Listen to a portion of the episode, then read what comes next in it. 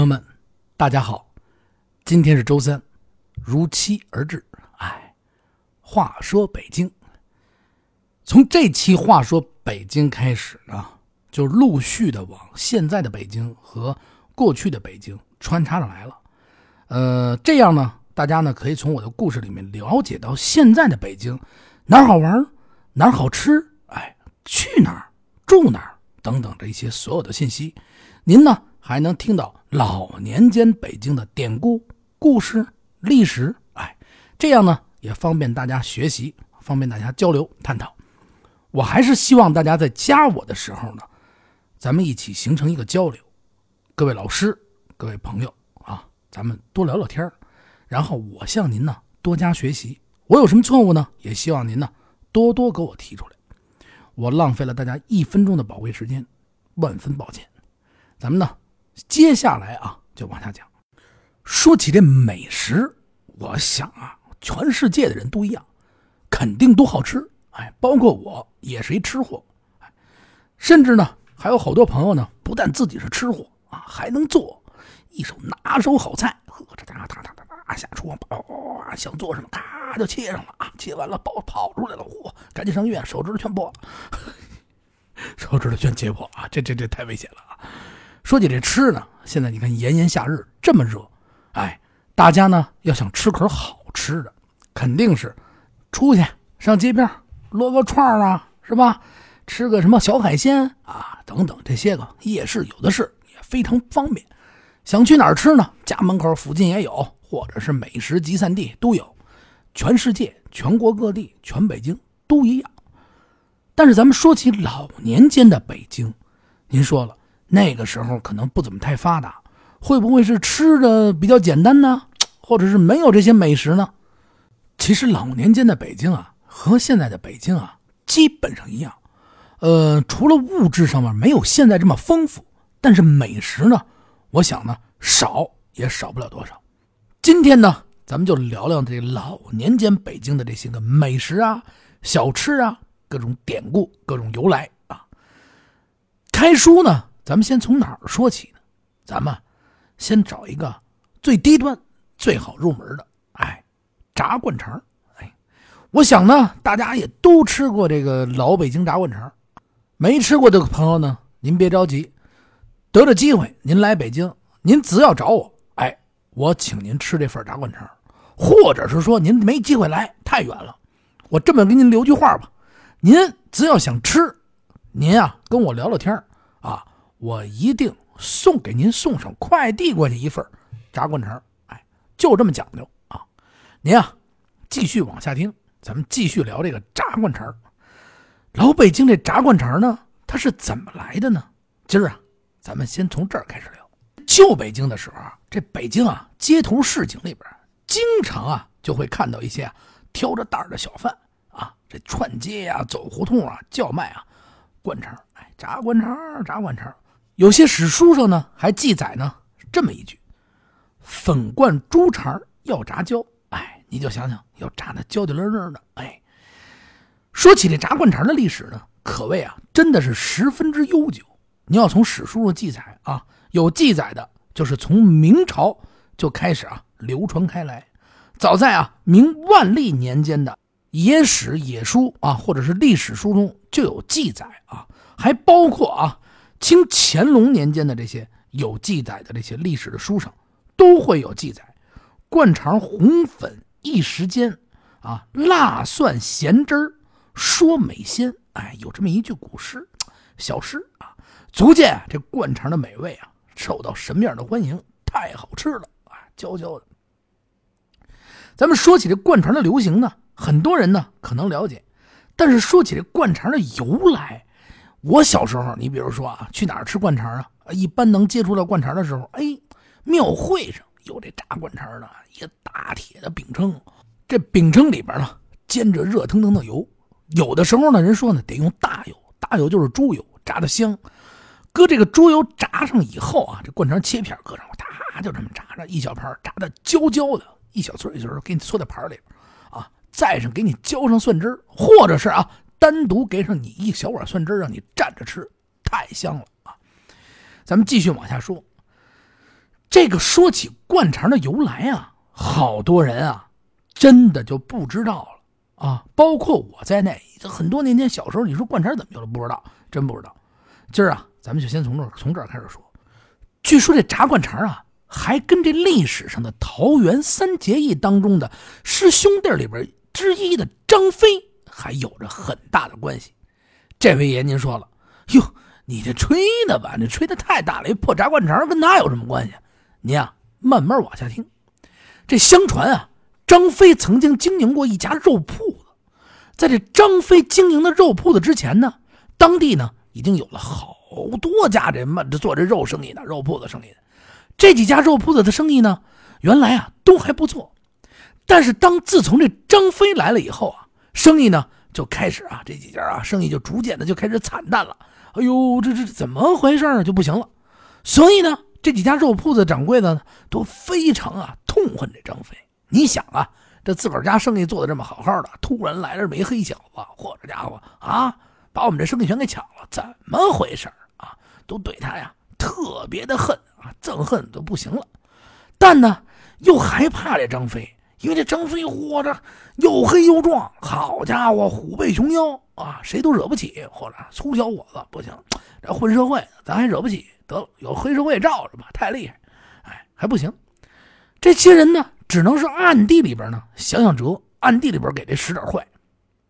经常呢，这做完生意以后，晚上没什么生意了，卖不出去，就聚在一起啊，商议啊，怎么样啊，今儿啊，张飞啊，咱们怎么怎么怎么怎么怎么怎么怎么怎么弄的啊？这不行啊，老把咱们生意给挤了，可不是嘛，不成，不能把把把他。胎给扎了，哪有胎呀？啊，就大家伙都聚在这儿啊，想这坏主意。有一天呢，这张飞啊，在自己家的店铺里边啊，这厨房里边清洗这猪肠子啊。大家也都知道，这猪肠子啊，破实在是脏。但是呢，还有好多人好这一口，猪下水嘛，清洗这说猪肠子。刚洗完呢，正准备啊放在这锅里煮，就有那顾客来买肉。哎呀，快快快啊！老张，赶紧着啊！我这这要肉。老张呢来不及，赶紧的呢就飞着就出去了，打招呼：“哎，哎，来来来来啊，赶紧！”他走的时候呢，他忘了把这厨房的门给关上了。这一情景呢，就把被旁边那个卖肉的这几家铺中的这个掌柜的就看见了。嘿，可逮着机会了！他们高兴极了，心想：我终于啊逮着这害这张飞的机会了。于是呢，这几个人呢。他张飞在前面铺子卖东西，后边那还一门啊，悄悄呢就溜进了这张飞的厨房。嚯，看见这锅里的猪肠子，案板上呢还有一些呀，那碎肉啊，盆里啊还有一些面粉。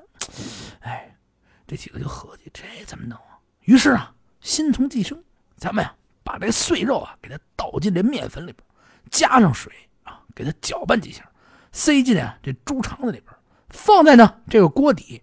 把其他的肉啊都盖在上面，咱赶紧溜。他们这意思呢，就是碎肉你也甭卖了，猪肠子我也给你毁了啊！我要给你搁在底下，你这一锅我都给你毁了，怎么着吧？啊，你反正你做不了生意了，这得扔。你想啊，老年间除了卖这猪肉，这这一大锅煮上这熟食，这卖肉铺的，你各种东西都得卖呀，今儿这生意肯定得砸呀。他们是这么想的。哎，于是乎啊，就赶紧的噼里啪啦把这肉啊就往那加上这面粉，就往里塞。塞完了呢，就搁进去啊！这猪肠得搞得乱七八糟，顾客一吃，哎呦，你大爷滚！不行，赶紧弄完了，赶紧做完这个事儿了以后呢，啊，哥几个赶紧啊，就把这锅盖一盖在上面，赶紧就溜了。哎，大家都知道啊，这张飞呀，这粗老大粗啊啊，一天到晚没说好吃了吗？啊，没有那么的那么多心细的是想法，脑子不灵光啊，只要粗人一个啊。前边铺子做完生意以后呢，顺时呢就回到了后边厨房啊，也什么想法都没有啊，就把这火呀升起来了，继续煮肉。待把这猪肠子煮熟以后，他捞起来一看，我的妈哟，这这这这可觉得不对了，这猪肠子里边怎么鼓鼓囊囊的？我没洗干净，不是吧？哎呦，哎，这是不是咱有什么问题？这猪肠子可别吃坏了别人。赶紧捞起一根来，拿这刀啊，就将这猪肠子啪一下切开了。哎，这这这这白不呲啦，这这里边还有肉末，这什么东西啊？我没往里塞呀！哎，切了这么一块呢，顺手呢往这嘴里一搁，尝了尝，哎呦，太好吃了！这是什么呀？啊，既有肉味儿，还有面味儿，还有这大肠的香味儿，再有这卤水里边这一锅煮出这种奇香无比的味道的味道，比这光吃大肠可好吃太多了啊！张飞啊，觉得非常之奇怪，哎呀，这是怎么回事啊？啊，这老天看我太累了啊，赏赐我一绝招，不对呀，这个啊，发着奇怪，太奇怪了，这事儿自己也觉得好奇呀。啊，这猪肠子里边，他自己生出的猪肉啊，自己生出的面也没有啊。他朝这四周啊看了又看，哎呀，这是怎么回事？嘿，突然呢，他就看到这案板上的肉啊和盆里的面粉也不见了。哟，我这肉也没了，这点碎肉也没了，面也没了。嘿，这是这个一转脑子明白过来了。是不是刚才我去跟着别人打招呼的时候啊，别人对这个猪肠子给我下了手脚了？哎，他似乎就把这事给明白过来。张飞觉得呢，突然一想，如此好吃的美味，哎，他一想，这样果然啊，也是天在助他。有人呢，本想着害他，不成想呢，害人之心却变成了助人之意。张飞呢，也是觉得呀，哎，这真是天老天爷在帮助他啊。反而呢，给他了一个很大的启示。从这以后呢，他就将这个碎肉啊和面粉啊掺和着放进这猪肠子里面，煮后呢，顾就是卖给大家。顾客们呢也一直呢非常的喜欢。于是他就试着啊，慢慢的开始做这个。在做的时候呢，还进行了呢一些改良创新，比如说往猪肠里面放了很多的佐料啊，这样呢，让这肠子里面和这面粉里面产生更加的美味。经过这短暂的研发这个过程以后呢，就开始呢对那个客户啊销售，客人呢也络绎不绝啊，都来这儿吃，太好吃了，非常好吃啊，就没有一个不叫好的。突然有一天呢，这客人就问说：“那个张老板，咱们这个叫什么呀？这肠子？”哎，张飞突然一想，这不是把这些东西都给灌在这肠里，不妨就叫灌肠吧。从此呢，这生意呢。更是大好，旁边那几个肉铺的老板一看，哎呦，气的泣不成声啊，太气了！哎呀，气气气气！从此以后呢，这灌肠这个名字呢，就慢慢的被大家呢叫开来了。随着岁月的流失呢，就一点一点的转变，开始转变到现在这种灌肠的做法。还有一段故事呢，也是讲这个灌肠啊慢慢演变的历史。我觉得下面这一段说法呢。可能更为贴切一些，这个不是相传了啊，在过去老年间的时候啊，这个老北京的这个满族喜欢吃什么呀？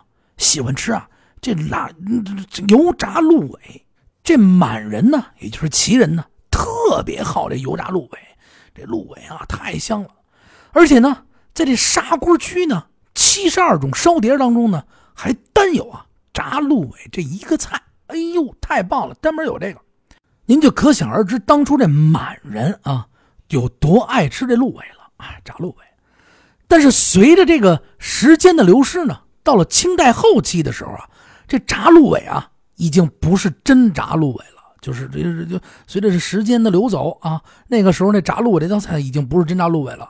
无论是由于这个原料啊，由这个钱贵啊，它已经慢慢的转变了。而在这个时候呢，就是在这个肠皮里啊灌入这个碎肉末。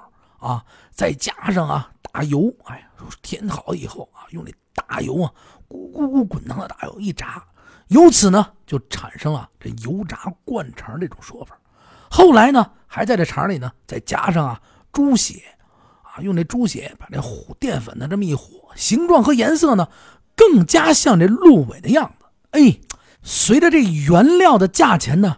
慢慢的往下跌啊，因为都是淀粉啊，一些一点猪血，没有什么贵的原料了，就也这个灌肠这种美食呢，也逐渐走进了呢平常的人家。哎，过去这种碎肉灌肠的形式呢，就也是灌肠啊。过去这种形式呢，它在什么地方卖呢？哎，庙会上卖，哎，大家呢很是欢迎。还有呢，就是地安门的华安居、福兴居两家呢，是专门卖这种啊碎肉灌肠之地。再随着这时间啊慢慢的流走，哎，肠衣没有了，直接就用这淀粉而做，然后大油而炸。这位您问了，你说这么半天炸灌肠，我们也吃不着。哎，您能吃着。北京的朋友呢，我给您介绍一家啊炸灌肠。哎，南城的炸灌肠倍儿地道。它在哪儿呢？我这么一说啊，有的朋友可能知道，天桥郭记炸灌肠。哎，好吃不贵，一份五块钱。它就在这德云社的边上。您记住了啊，天桥郭记灌肠，它是一街边摊您可知道，就是一辆小车啊。老爷子每天啊，要不然他儿子啊，就这俩人，每天大概什么时候呢？四点钟左右出摊啊。这儿的灌肠呢，吃的味儿还是非常正的，北京人开的啊。您有兴趣可以过去吃一下。您甭管您在哪个地图上查一下，或者是什么某某某某软件上都能查到这家啊。您放个大可放心过去吃。接下来呢，就跟大家啊聊聊干货。哎，这两天呢，我在我这朋友圈啊，经常啊发一些这个美食自己做的。有朋友说了，你这怎么做？这怎么做？今天呢，给大家分享一点啊我自己的小经验。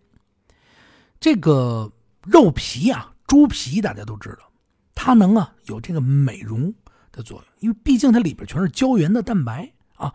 你要是吃猪皮和那个猪蹄儿效果是一样的。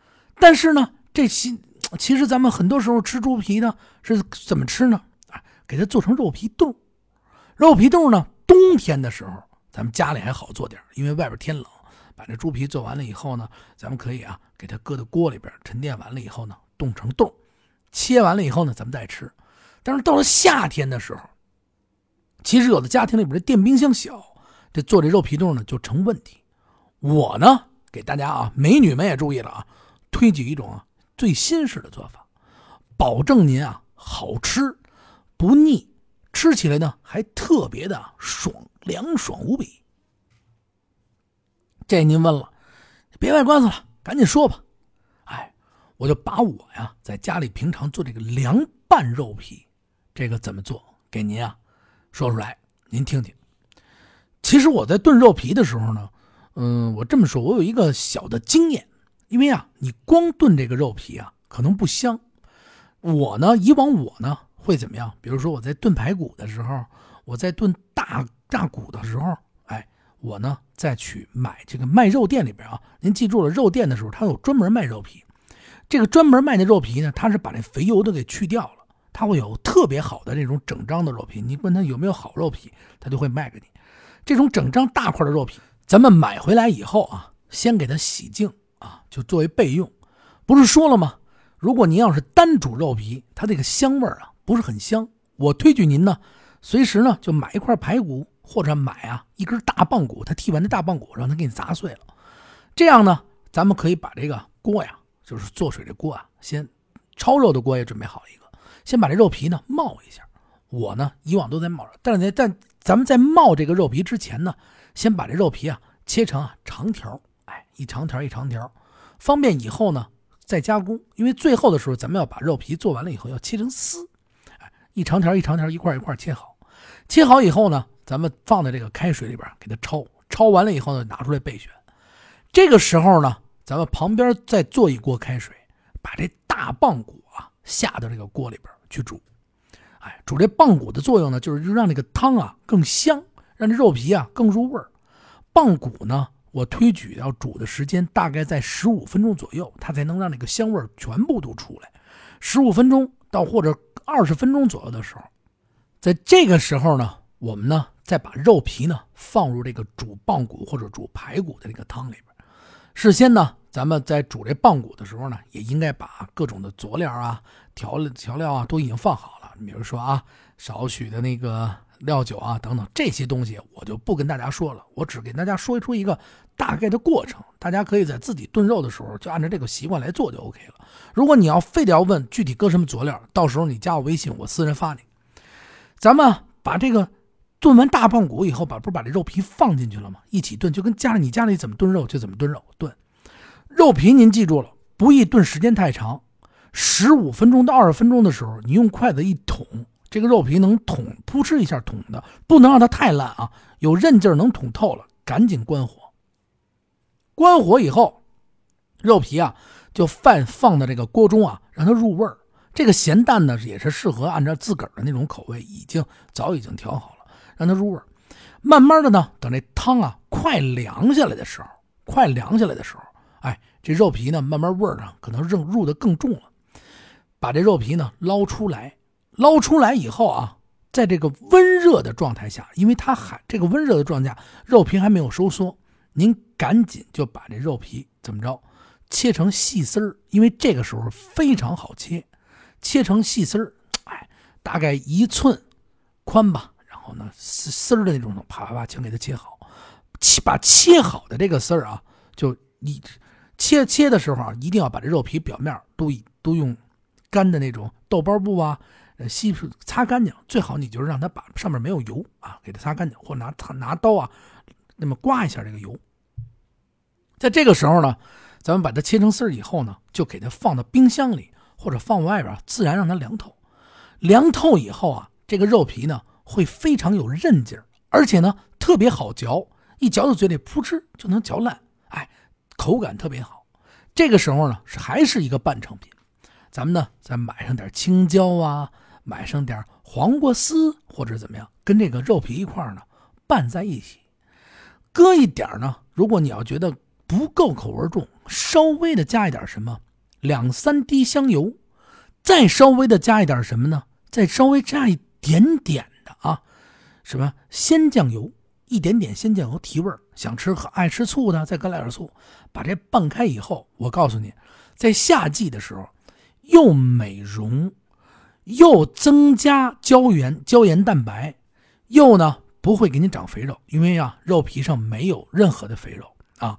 大骨汤里边的营养也全部炖出来以后，滋润到这肉皮里边，或者是排骨里边的营养，您又可以吃到大骨汤的肉、排骨上的肉，您呢又可以吃到凉拌肉皮。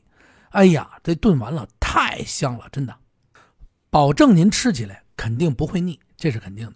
如果呢，刚才不是说了吗？因为具体原因，因为我要是这么说给您背呢，什么佐料少许，佐料少许，您可能觉得这个太不地道了。佐料，您要想要，比如说我看了、听了你这个凉拌肉那个肉皮了，挺香。具体要什么佐料呢？其实也就果盘就是花椒啊、大料啊、桂皮呀，是不是肉蔻啊、香叶呀、葱啊、姜啊，就是这些东西。平常你家怎么炖你就怎么炖，只不过是在加工当中把这肉皮在炖的快熟了，就是已经熟了的时候，不千万不要炖的都已经那肉皮特别好熟，我在这千万不要炖的炖烂了啊！一定要注意啊，十五到二十分钟绝对就应该出锅了，二十分钟，因为这个时候它没有韧性，已经很软了，就是噗嗤一咬就软了。放凉了以后就会有韧性，在这个时候放凉了以后，哎，按照我的方法去拌，一定不会让您失望。哎美容、健康、好吃，还呀不会腻。哎，今天呢给大家介绍这么一个小菜可能有的朋友说了，说你这集没什么意思，介绍吃的呢。虽然说前面介绍点这个灌肠是怎么的由来，但是呢，呃，你说你后边介绍这吃的，我们要不会做怎么办呀？没关系，还是那句话，想吃您跟我说话啊。北京的朋友，请你来家里吃；外地的朋友想吃，不会做啊。加我微信，痛痛快快什么都告诉你怎么做好吗？这集美食就是在夏天的时候，因为我前天发了一下这个，然后好多朋友问，特地呢把这个小的这种工序做法给大家无私的贡献出来。我知道的我就告诉你，以后呢，如果您家里有什么好吃的，怎么做，您愿意贡献出来，哎，咱们呢会有视频版本，马上就要推出，咱们一起呢吃北京，玩北京，画北京。哎聊不完的咱们大北京，从以后的节目当中呢，也要开始说现在的北京和过去的北京呢结合在一起说。下一期的节目呢，我将给大家呢从某某某胡同开始说起。哎，有意思，您啊等待。我呢跟前两天跟大家说了，可能最近的节目呢会加一期，咱们不周三和周日了。可能呢在周三和周日这种固定的增加节目的同时呢。我也许就会在周五或者周六加出一集来，把这个集数呢再丰满上，以呢回报大家呢对我的这个收听、对我的评论、对我的点赞，我万分的感谢大家。如果我在我的话说北京当中有什么错误，我也希望各位老师、各位前辈给那个小弟我指出来，给学生我指出来，我呢会尽可能的改正我所有的错误。谢谢大家的收听，还是那句话啊，有聊的、有说的、有交流的，想交朋友的，加我微信八六八六四幺八，咱聊北京，说北京，说不完的大北京，再见。谢谢您呢，方便的话点个赞，哎，评个论，转个发，嘿，我啊感激不尽啊，谢谢。